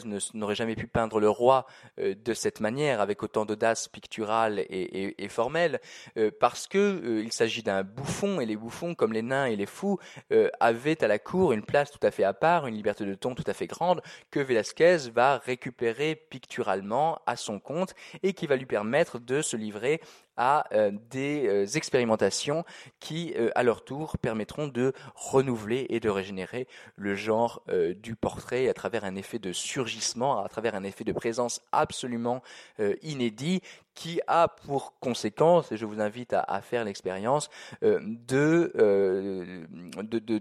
créer des, œuvres dont les modèles sur, euh, quand on les voit, euh, on a au bout de quelques secondes l'impression que ce sont les modèles des portraits qui nous regardent et que ce ne sont plus n'est plus nous qui regardons euh, les modèles qui sont sur euh, les portraits. Cela peut parfois être assez oppressant. On, m'en a fait la remarque déjà dans, dans l'exposition. Autre euh, bouffon, le Démocrite, l'un des, euh, rares Velasquez des collections publiques françaises. Euh, c'est un tableau du musée de, Rouen qui représente Démocrite, qui était peut-être un, un, portrait de bouffon en euh, Démocrite. C'est aussi sans doute le plus beau euh, Velasquez des collections, euh, des collections publiques. on a voulu reconnaître dans ses traits les traits du précédent de Pablo de Valladolid. c'est à la fois tentant et à la fois compliqué chronologiquement parce que ce, ce, tableau a forcément été peint avant l'arrivée de, de, de Pablo de Valladolid à la, cour d'Espagne. Euh, donc voilà, mais peut-être n'a-t-on encore pas tout compris euh, sur ce tableau, sans doute même probablement, euh, mais l'hypothèse qu'il s'agit de Pablo de Valladolid n'est pas entièrement assurée, loin s'en faut. Le, cette décennie 1630 est pour Velázquez donc l'occasion de faire ses preuves, puisque de faire ses preuves, de donner des leçons dans le grand art du euh, portrait, euh, leçons dont profiteront les hôtes de marque de passage euh, à la cour. Euh, parmi ces hôtes de marque, il y a cette femme à l'identité mystérieuse pour certains, mais d'autres dont je fais partie sont bien tentés d'y voir le portrait de la duchesse de Chevreuse, la duchesse de Chevreuse, ennemie jurée de Richelieu, qui eh bien s'est réfugiée en Espagne en 1638 pour échapper aux, foudres du, cardinal, euh, cardinal ministre. Euh, la duchesse de Chevreuse était réputée pour, euh, sa beauté évidemment, mais aussi pour avoir introduit à la cour d'Espagne la, mode du décolleté.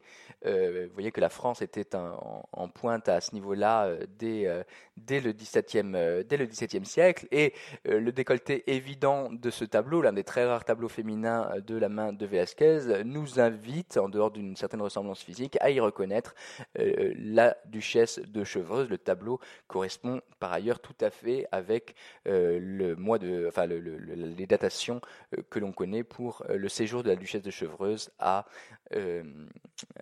à, à, la cour de, à la cour de Madrid. C'est un tableau que malheureusement vous ne verrez pas dans l'exposition pour des raisons qui sont bien involontaires, enfin qui, me sont bien étrangères, puisque c'est un tableau qui est à la Wallace Collection et comme vous le savez peut-être, la Wallace Collection a euh, comme clause euh, dans, du, du, leg euh, de, de, Sir Richard Wallace l'interdiction de prêter. Toutes les œuvres de la Wallace Collection, aucune œuvre de la Wallace Collection ne peut sortir des murs de la Wallace Collection, hormis pour restauration. Donc il faut aller à Londres, et tant mieux, pour voir ce magnifique portrait féminin. Mais euh, ce portrait euh, féminin, vous le verrez d'une certaine manière à travers une autre version, à travers cette, euh, cette femme à la mantille, qui est un tableau très compliqué d'attribution, tantôt attribué à Velázquez, tantôt à son gendre et collaborateur Delmasso. je l'ai d'abord cru de Velázquez, ensuite de Delmasso.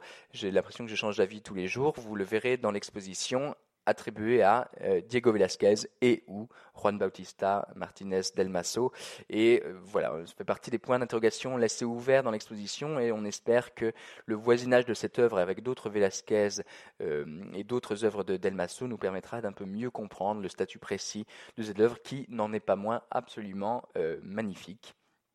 Et qui euh, nous montre euh, aussi euh, que le décolleté à la cour d'Espagne a une espérance de vie extrêmement courte, puisque dès le départ de la duchesse de Chevreuse, un décret est pris pour interdire absolument strictement et formellement le port du décolleté euh, à la cour. Donc voilà que le second portrait de la duchesse de Chevreuse, si, pardon, si c'est la, oui non, évidemment le passage avec le pape, c'était pas volontaire.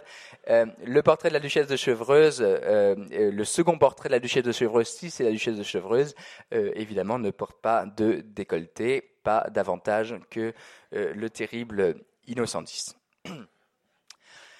Velázquez ne passe pas dans sa peinture, pas seulement dans ses portraits, par la médiation du dessin.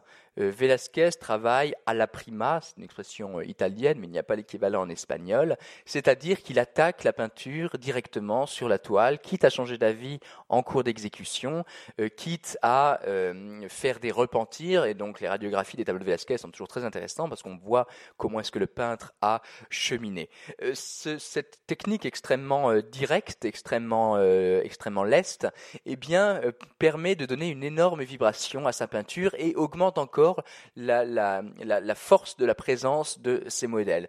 Sans doute n'y a-t-il pas tableau euh, à la présence plus forte que le euh, portrait du pape Innocent X euh, Pamphili, euh, portrait qui est à l'exposition, s'il y en avait encore certains qui pouvaient en, douter ou qui n'en avaient pas entendu parler, portrait que Velázquez exécute lors de son second voyage à Rome en 1650, on attaque la dernière décennie de Velázquez, en 1650, lorsque il fait ce voyage non plus pour se former, mais comme agent artistique pour acquérir des œuvres pour le roi, pour acquérir des œuvres, pour Philippe IV, pour euh, eh bien meubler les résidences royales, parce que c'est le, nouveau métier de Velázquez.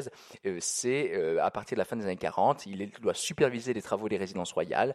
Il devient conservateur des collections royales. Il va par la suite, à partir de 1652, devenir aposentador, ce qui est l'équivalent de chambellan, grand concierge du palais, chef du protocole, etc. Mais euh, revenons au pape, Innocent X dont le pontificat s'étend de 1644 à 1655. C'est un, pape extrêmement euh, puissant, extrêmement fort, hispanophile, donc euh, proche de la faction espagnole. un appui évidemment très important pour Velázquez, à la fois pour pour obtenir le droit d'acheter des antiques à Rome ou de faire faire des, fontes euh, et des moulages des fontes d'après des, antiques, un appui aussi important à titre personnel pour Velázquez, qui prépare son ascension sociale, qui euh, va euh, essaye de mettre là encore toutes les chances de son côté, tous les appuis de son côté, lorsqu'il devra demander de l'aide pour eh bien obtenir des preuves de noblesse, pour se faire appuyer dans son ascension. Par ailleurs, Velázquez, en réalisant ce portrait du pape l'été 1650 pénètre dans le petit club extrêmement fermé euh, de ceux qui ont exécuté des portraits euh, de souverains pontifs, Titien et Raphaël, bien sûr, dans l'autre sens, Raphaël et Titien avec Léon X et euh, Paul III. Il y a des références visuelles à ces deux tableaux naturellement. Mais euh, par la même, distance aussi Rubens. Rubens qui n'a euh, jamais eu euh, le, privilège de faire un portrait de pape. Le pape dira devant ce tableau, quand il le verra, trop vero, trop vrai. Il sera effrayé par sa propre présence, d'une certaine manière, dans, dans le tableau. et on raconte qu'un camérier pontifical, passant devant le tableau, euh, fait une génuflexion, croyant que c'était le pape lui-même qui était là. L'image, euh, l'anecdote est peut-être une légende. En fait, on l'applique à d'autres, portraits dans, l'histoire euh, un peu mythique des, grands portraits et des grands artistes, mais elle montre au moins que, à partir de ce tableau, Velázquez rentre dans la légende. Velázquez n'est plus simplement un grand peintre, n'est plus simplement un génie de la peinture. Velázquez est un mythe de l'histoire de l'art. Donc c'est un moment extrêmement euh, important. Le pape aura un deuxième mot après ce, premier choc. Euh, le pape euh, lui proposera de, lui payer son portrait et Velasquez, euh, soucieux de se comporter en aristocrate, refusera euh, l'argent du pape, dira qu'il est déjà euh, très bien payé par sa très catholique majesté espagnole, ce qu'il ne devait pas tout à fait penser, mais enfin bon, c'était l'occasion de, de, le dire malgré tout, et il recevra du souverain pontife une chaîne en or et une médaille à l'effigie du pape. Alors, la question de savoir euh, si c'est ce portrait qui a été peint euh, devant le pape ou pas est une question qui est encore euh, ouverte. il est peu probable que Innocent X ait posé tout le temps de ce portrait. Innocent X n'a dû poser que pour le visage, évidemment, et Euh, euh, l'une des propositions de cette exposition, je ne suis pas entièrement le seul à, le défendre, euh, c'est que ce portrait conservé à la National Gallery de Washington soit l'esquisse, plutôt l'esquisse, soit l'étude, soit une étude peinte devant le pape lui-même, où vous voyez sur le nez, par exemple, je vous invite quand vous visiterez l'exposition, si ça n'est déjà fait, à bien regarder euh, ces marques blanches qui sont assez antinaturalistes ici, mais qui sont des études pour poser de lumière, pour savoir ici, vous voyez, c'est assez, c'est assez largement, posé, largement brossé. Ici aussi, c'est un tableau qui est d'une force gigantesque qui est un peu encombré par des repeints en bas. C'est sans doute un tableau qui, une étude qui a été laissée au stade d'étude, donc une sorte de brouillon non fini qui a été transformé en tableau fini pour des motifs soit esthétiques, soit commerciaux, soit les deux. Mais je vous invite vraiment à regarder longuement l'étude des lumières qui est faite par Velasquez sur le front, sur le nez, dans les yeux, et la construction absolument magistrale de euh, cette oreille-là qui signe la main d'un grand maître, qui signe la main de euh, euh, de Velasquez lui-même. Alors, donc le, vous voyez que le pape est très galamment euh, entouré dans, mon, PowerPoint. Euh, donc, euh, nous passons à, un sujet beaucoup moins, beaucoup moins vêtu et beaucoup moins sévère, qui est évidemment la Vénus au miroir, Vénus à sautelette ou Vénus au miroir. tableau mythique, tableau fondamental, mais tableau énigmatique. Et si je vous l'ai mis ici, euh, c'est parce que on ne sait absolument pas quand ce tableau a été peint. Enfin, quand je dis on ne sait absolument pas, on le date autour de l'année 1650, donc autour du second voyage à Rome, sans savoir si le tableau a été peint avant le voyage à Rome, pendant le voyage à Rome, après le voyage à Rome. On ne sait pas non plus qui est le modèle. On a envie de penser qu'il s'agit de la maîtresse de Velázquez, parce qu'on sait que Velázquez, qui a une vie tellement, tellement lisse et tellement, tellement discrète, tellement, tellement silencieuse et tellement sage, il a eu une maîtresse euh, à Rome, de laquelle il a un fils qui s'appelle euh, Antonio. C'est la, petite aspérité, le petit relief de la vie privée de, de. Eh bien, alors, beaucoup d'auteurs ont, voulu euh, euh, fantasmer de voir dans, ce corps, euh, dans ce corps nu la maîtresse de, de, Velázquez. À vrai dire, on n'en sait, rien. L'idée que le tableau ait pu être peint à Rome plutôt qu'à Madrid, eh bien, pourrait trouver un, élément de, confort, de consolidation dans le fait que la peinture de nus féminins était interdite en Espagne. L'Inquisition y, veillait farouchement. il n'était pas interdit d'avoir des tableaux représentant des nus, les collections royales étaient pleines de nudités vénitiennes. En revanche, ce qui était interdit, c'était de faire poser euh, une femme nue devant euh, un homme, évidemment. Donc, tableau qui, reste énormément mystérieux, mais au fond, le mystère euh, fait euh, partie de, son charme et de sa force. Euh, reste, ce tableau est mystérieux jusqu'au trait même de Vénus, puisque vous voyez que l'image de, son visage dans le miroir est une image brouillée. On ne sait même pas si Vénus a des jolis yeux. D'ailleurs, on ne sait pas très bien si elle nous regarde ou si elle se euh, regarde. Ça reste très compliqué à, déterminer. Évidemment, l'idée de cette image qui se brouille euh, appelle aussi, euh, rejoint aussi le discours traditionnel des Vénus à la toilette ou des coquettes à la toilette, c'est-à-dire que la, beauté la beauté n'est qu'éphémère, la beauté se, fane et tout ce que l'on voit ici, pas le tableau heureusement, est amené à disparaître. Autre euh, beauté féminine sous le pinceau de Velázquez, c'est la euh, l'allégorie féminine, parfois dite euh, la Sibylle du musée de, Dallas, que vous trouverez à proximité de la Vénus dans l'exposition. Un tableau qui, là encore, nous pose des problèmes de datation, euh, milieu des années 1640 ou euh, plus tard, euh, jusqu'en 1650. Le style de Velázquez atteint, dans les années 1640, comme je vous le disais, une sorte d'excellence et une maturité qui ne faiblit pas quand, quand, il peint le pape, qui est le sommet de ses portraits, quand il peint la Vénus, quand il peint la Sibylle, il peint des chefs-d'œuvre indépassables, et pourtant il n'a pas encore peint les Ménines et pourtant il n'a pas encore peint euh, les fileuses.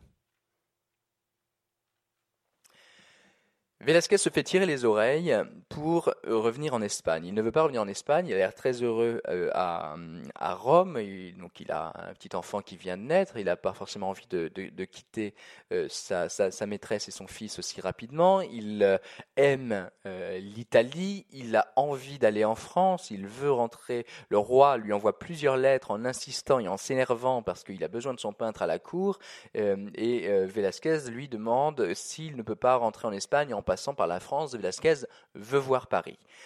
le roi insistera pour qu'il rentre directement et donnera des ordres même à ses diplomates à Rome pour qu'ils le mettent dans le premier bateau direction, l'Espagne. Donc voilà que Velasquez rentre à la cour en 1651 et eh voit euh, une situation qui a changé puisque euh, puisqu'il y a puisque le roi s'est remarié euh, entre-temps avec sa nièce, Marianne, qui n'est pas la, merveilleuse infante que vous avez sous les yeux. donc le, roi s'est marié avec, avec Marianne d'Autriche, sa nièce, qui au départ était promise à Balthazar Carlos, son cousin. donc la, la monarchie repart de plus belle, enfin le pense-t-elle en tout cas, euh, ça ne sera malheureusement pas, pas le cas. En tout cas, il faut faire des portraits, il faut remettre à jour le trombinoscope euh, royal. Et euh, Velasquez va donc réaliser deux nouveaux portraits de la famille royale.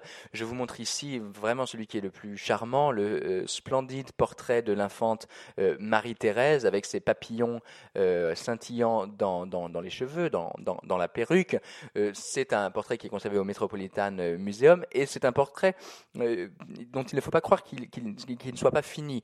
C'est un portrait qui est très probablement euh, un prototype peint par Velázquez à destination de l'atelier pour que l'atelier puisse, à partir de ses créations de Velázquez, dupliquer euh, les images royales et en inonder les cours européennes très désireuses d'avoir les, derniers traits des membres de la famille de, de Habsbourg d'Espagne.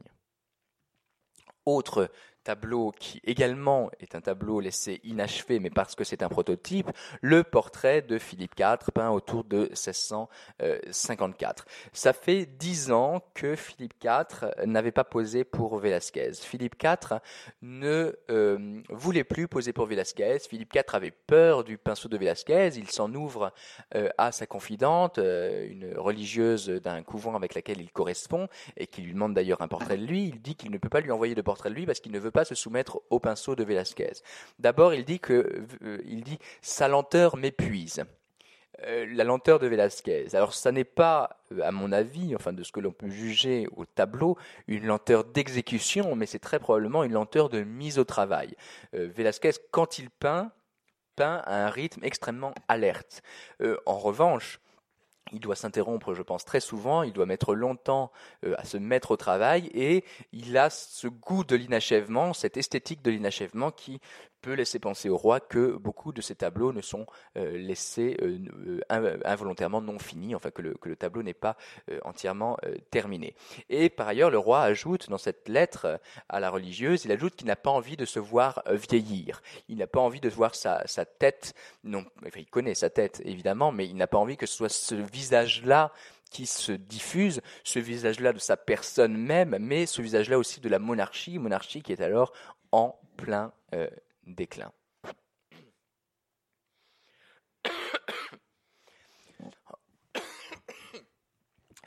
En juillet 1651, donc euh, peu de semaines après le retour de Velázquez euh, à la cour, naît une petite fille. Euh, cette petite fille s'appelle l'infante Marguerite.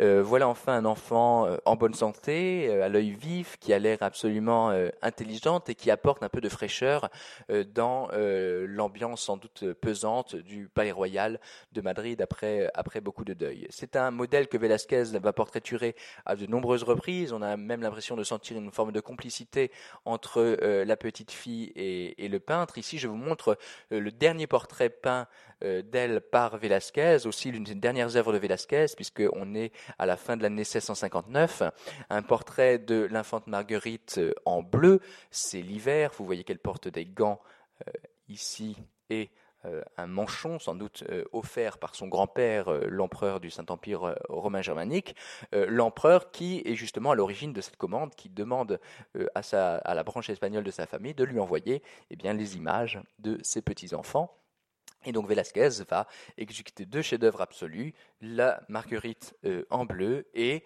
Felipe Prospero, euh, enfin un enfant euh, mâle, enfin un garçon qui naît à la cour de Habsbourg. il naît à la fin de l'année 1657 Euh, il, vient euh, mettre fin à beaucoup d'angoisse, euh, pas pour longtemps malheureusement parce que il meurt en 1661. Cela reste le dernier enfant que Velázquez a connu puisque Velázquez meurt en 1660. Mais vous le voyez déjà et vous le sentirez encore plus devant le tableau. le petit enfant qui est représenté ici est un enfant malade, est un enfant blafard. Il porte autour de la ceinture des, clochettes, des grelots et des amulettes pour qu'on puisse guetter le moindre de ses mouvements et pour le protéger du, du mauvais œil. Velasquez essaye de mettre un peu de vie dans euh, ce portrait à travers la symphonie de rouge à laquelle il se livre et à travers la présence du chien qui est vraiment le personnage le plus vivant euh, du tableau sur le fauteuil. Euh, un, chien qui est une, qui est une fille d'ailleurs, qui s'appelle Issa, on est très, on est très renseigné.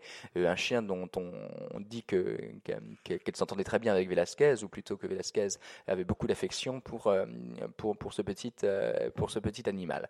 Donc, Voici les deux tableaux qui sont envoyés au grand-père euh, à Vienne pour lui montrer les, minois de, sa progéniture, dont le destin sera malheureusement euh, assez triste. Velasquez, néanmoins, euh, à partir de la fin des années 40 et à partir de 1652 euh, encore plus, euh, n'est plus seulement un peintre. Et la peinture, son activité de peintre, occupe même une place accessoire dans sa vie. Je vous l'ai dit, il était responsable de l'aménagement des travaux de l'Alcazar, il était... Euh, il était conservateur des collections euh, royales. À partir de 1652, il est euh, maréchal du palais à Poissentador.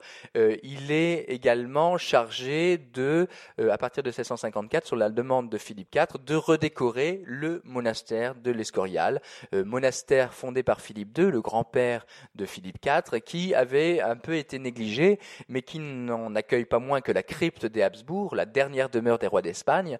Philippe IV se rend compte que c'est là qu'il va terminer euh, ses jours et surtout euh, sa vie euh, éternelle, et qu'il a négligé ce grand palais monastère jusqu'à présent. Velasquez va donc être chargé eh bien, d'accrocher euh, l'Escorial, de redécorer l'Escorial, de déployer les collections royales dans euh, l'Escorial. Alors aujourd'hui, malheureusement, euh, ce n'est plus, malheureusement ou heureusement, parce que les, les tableaux sont peut-être mieux présentés ailleurs, ce n'est plus l'état tel que l'accrochage Velasquez que l'on peut voir à l'Escorial, mais on en a la description très euh, précise à travers un, ouvrage du, père Francisco de los Santos euh, qui décrit qui décrit l'Escorial en, en, la première fois en 1657 donc tel que Velázquez l'avait aménagé. Donc ça montre une autre facette du métier de euh, Velázquez enfin de l'activité de Velázquez autre facette que l'on peut aussi découvrir dans le fantomatique portrait de Charles II en grand habit de la toison d'or Charles II qui sera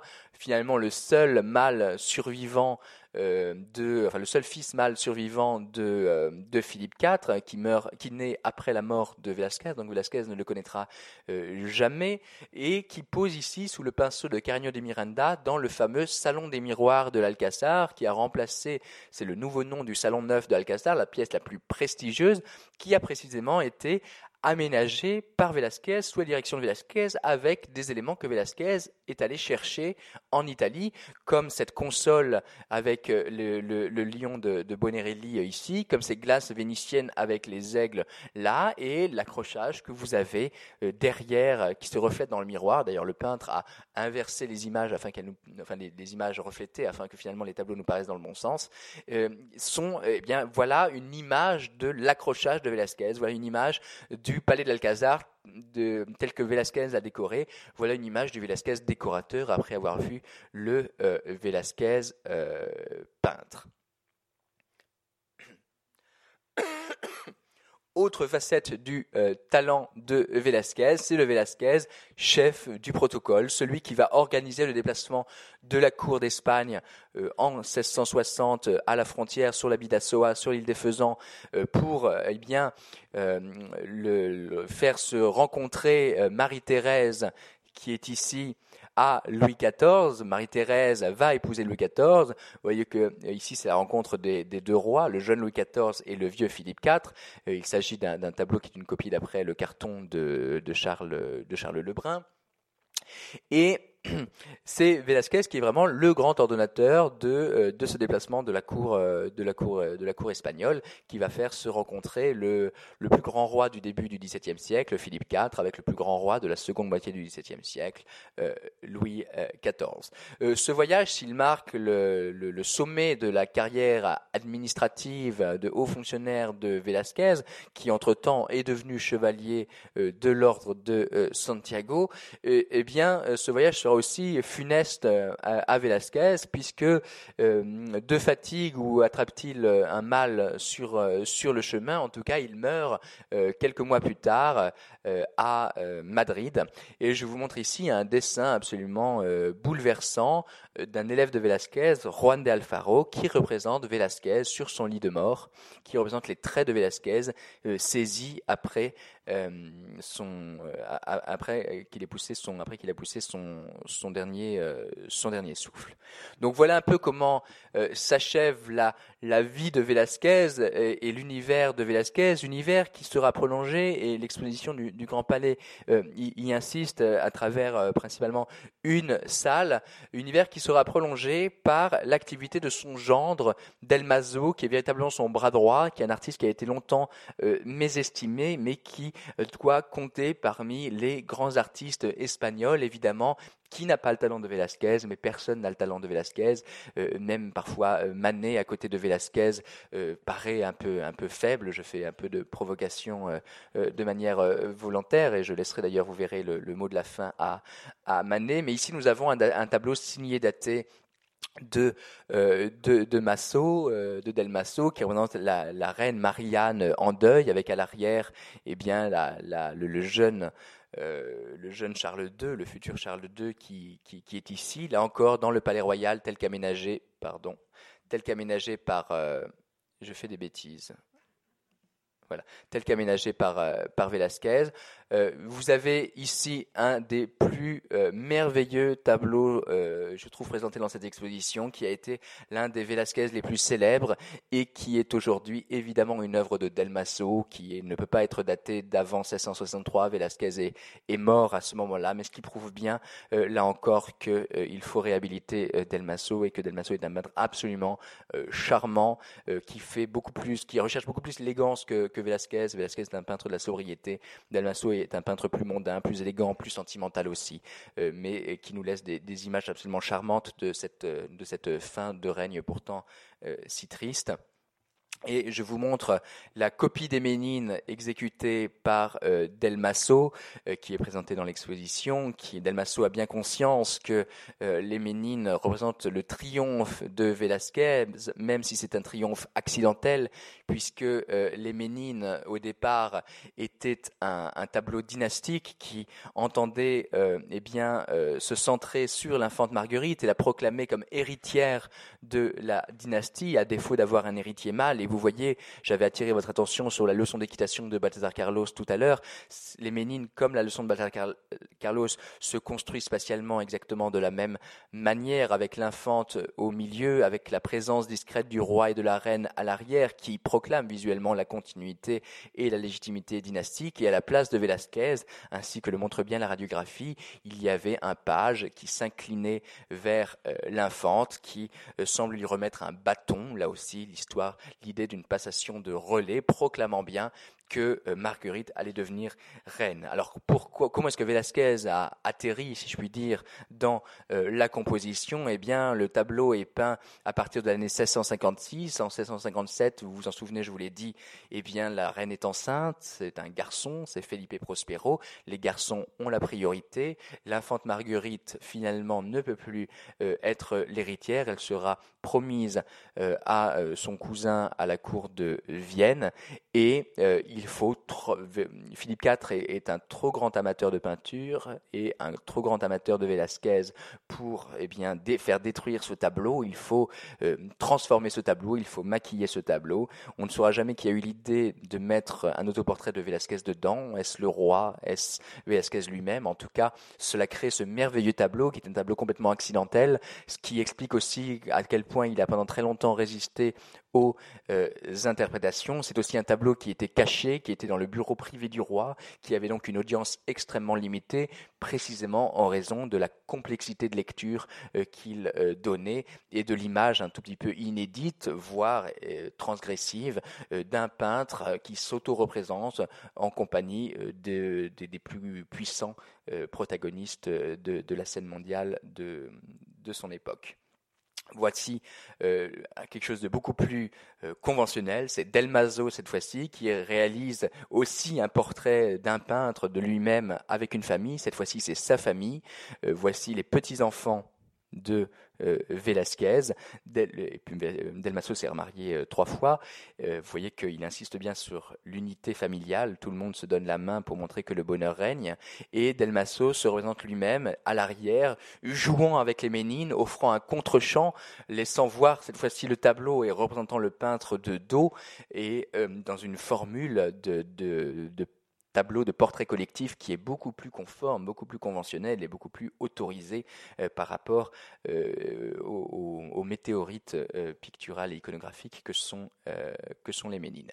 Et je voulais terminer sur ce tableau, ce charmant tableau qui a pendant longtemps été l'un des plus célèbres Velasquez du Louvre, qui a été regardé comme tel par Manet, qui est aujourd'hui rendu à Delmasso sur la base d'une comparaison que je vous invite à découvrir dans l'exposition Tableau absolument euh, charmant qui montre là encore que euh, doit euh, faire l'objet de considérations, ne serait-ce que parce qu'il a plu à Manet et que l'œil de Manet peut être crédité d'une certaine acuité, d'une certaine, certaine intelligence. Et je vous avais promis de laisser le mot de la fin à, Manet. Je lui laisse avec cette scène d'atelier qui représente justement Velasquez, qui est un tableau en collection particulière, qui représente Dans son atelier. Et vous voyez que le personnage ici sort précisément en l'inversant euh, des petits cavaliers du Louvre, de ce personnage-là. Et si vous mémorisez cette figure-là, eh bien, vous la voyez avec cette pointe rouge, vous la voyez représentée ici. Donc, euh, Manet s'est plus à représenter Velasquez en train de peindre euh, le petit euh, tableau du Louvre, qui pendant très longtemps d'ailleurs a été interprété comme une réunion d'artistes dans laquelle on s'était de manière un peu romantique plus à reconnaître les visages de Murillo, de Velasquez, de Herrera et de, de Zurbaran. Voilà, ce n'est pas vrai, mais c'est assez joli et poétique et ça n'est pas plus mal. Je vous remercie.